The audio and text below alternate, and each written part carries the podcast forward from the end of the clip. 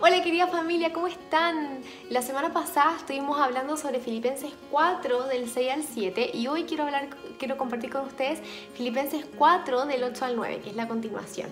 Entonces, vamos a leer el versículo, luego les voy a contar una pequeña historia y vamos a hacer una reflexión y desmenuzar el versículo para rescatar algunas cosas. Dice así: Y ahora, amados hermanos, una cosa más para terminar. Concéntrense en todo lo que es verdadero todo lo honorable, lo justo, lo puro, todo lo bello y todo lo admirable. Piensen en cosas excelentes y dignas de alabanza. No dejen de poner en práctica todo lo que aprendieron y recibieron de mí, todo lo que oyeron de mis labios y vieron que hice. Entonces el Dios de paz estará con ustedes. Y quiero contarles una pequeña historia. El año pasado yo estaba embarazada, a punto de tener a la Emma. Y Dios nos habló con Johnny de que ya se venía un tiempo de renunciar a nuestro trabajo y tener un tiempo para estar con Él, un tiempo para estar en familia, un tiempo para eh, capacitarnos y estar con el Señor. Esto es algo que Dios nos venía hablando hace mucho tiempo, pero ya el año pasado Dios fue como mucho, inquietando mucho más nuestros corazones hasta que ya nos dijo como, es tiempo.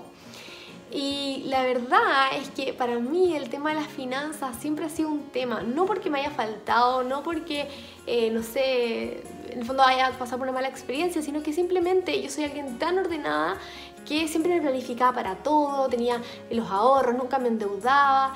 Entonces el tema de las finanzas, sobre todo con una guagua que venía en camino, era una locura, era una locura. Y era muy loco porque en el fondo yo sí entendía y sí le creía al Señor cuando decía que nunca nos iba a faltar nada, que Él nos iba a proveer, que en el fondo Él sí iba a hacer cargo de nuestras vidas. Sin embargo, cuando se trataba de ponerlo en práctica, venía a mí mucha ansiedad, mis emociones se apoderaban de mí eh, y pensamientos también, como de mucha ansiedad, de preocupación. Y me acuerdo que el Espíritu Santo me habló tan claramente eh, y me dijo como, Fran, me puso como entre la tapada de la pared, me dijo, ¿tú crees realmente que yo soy responsable de ti? Porque para mí me da un poco de ansiedad el tema de, estoy siendo irresponsable, viene un bebé en camino, hay que pagar las cuentas, como, estoy siendo responsable y el Señor me dijo como, Fran, eh, ¿confías que yo soy responsable de tu vida o tú te quieres hacer responsable de tu vida? Entre, eso entre otras cosas y la verdad es que Dios me, me, animó a creerle en esto. Así que a fin de año yo le dije a Johnny ya, ok, llegó el tiempo, a fin de año eh, vamos a dejar de trabajar los dos y vamos a tener este tiempo para el Señor. La verdad es que fue todo tan rápido que ni siquiera tuvimos tiempo para ahorrar y planificarnos para este tiempo, sino que con un poquito de ahorros que teníamos para eh, aumentar el auto, un auto un poquito más grande porque tenemos un auto muy chico que no cabe el coche, eh, dijimos, bueno, usemos su ahorro para un par de meses y después Dios verá cómo nos provee. Y la verdad es que estamos en julio y no nos ha faltado absolutamente nada. Pero no solamente quiero hablarle de la fidelidad de Dios que ha sido este tiempo de su provisión, que ha sido asombrosa, sino que lo que Dios ha hecho en mí, eh, como toda la, ansiedad se fue, no hay, o sea, tengo mucha paz, no hay eh, incertidumbre, qué va a pasar con el futuro, eh, no estoy preocupada como del mañana o de qué va a pasar el mes que, o qué a tanta plata, qué va a pasar los meses siguientes.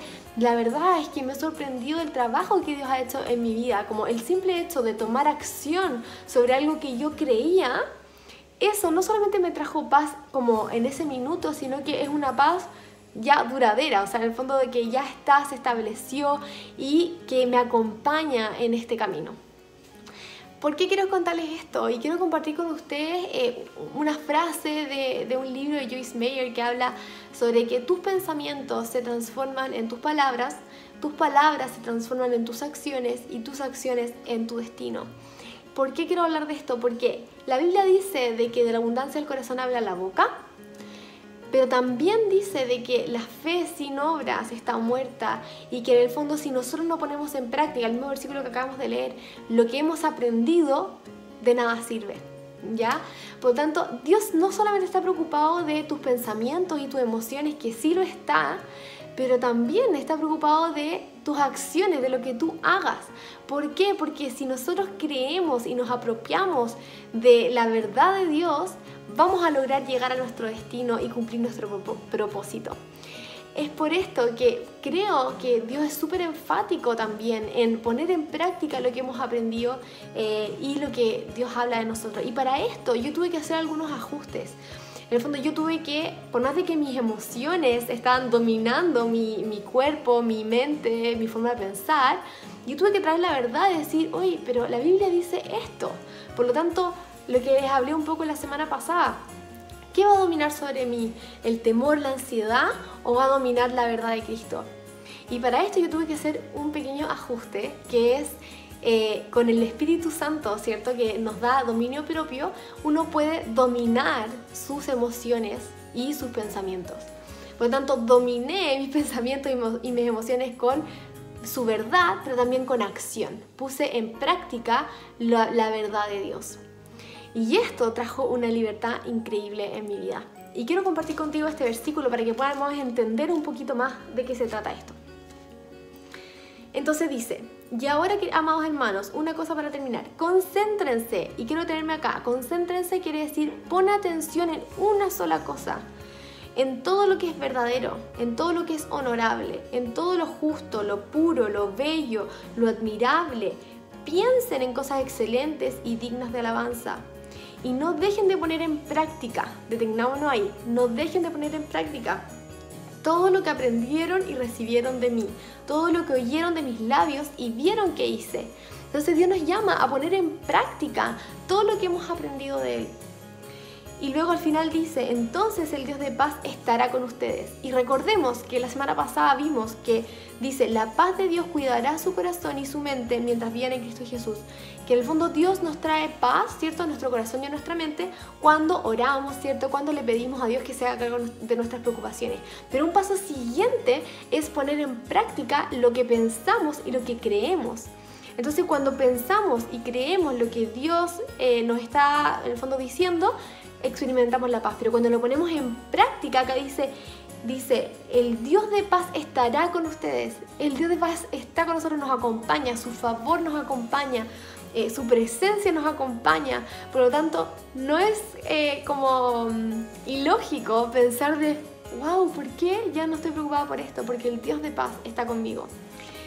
Así que queridos, querida familia, quiero invitarlos a poner en práctica las verdades que Dios ha, puesto sobre tu vida.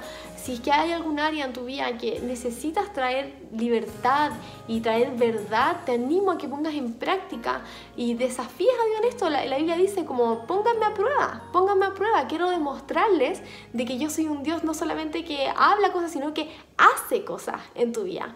Entonces pongámoslo a prueba, pónganlo en prueba póngalo en práctica todo lo que Dios les ha hablado en este tiempo. Eso familia, espero que les sirva, hagan los ajustes necesarios y espero que esta reflexión haya sido de bendición para tu vida. Chao, chao.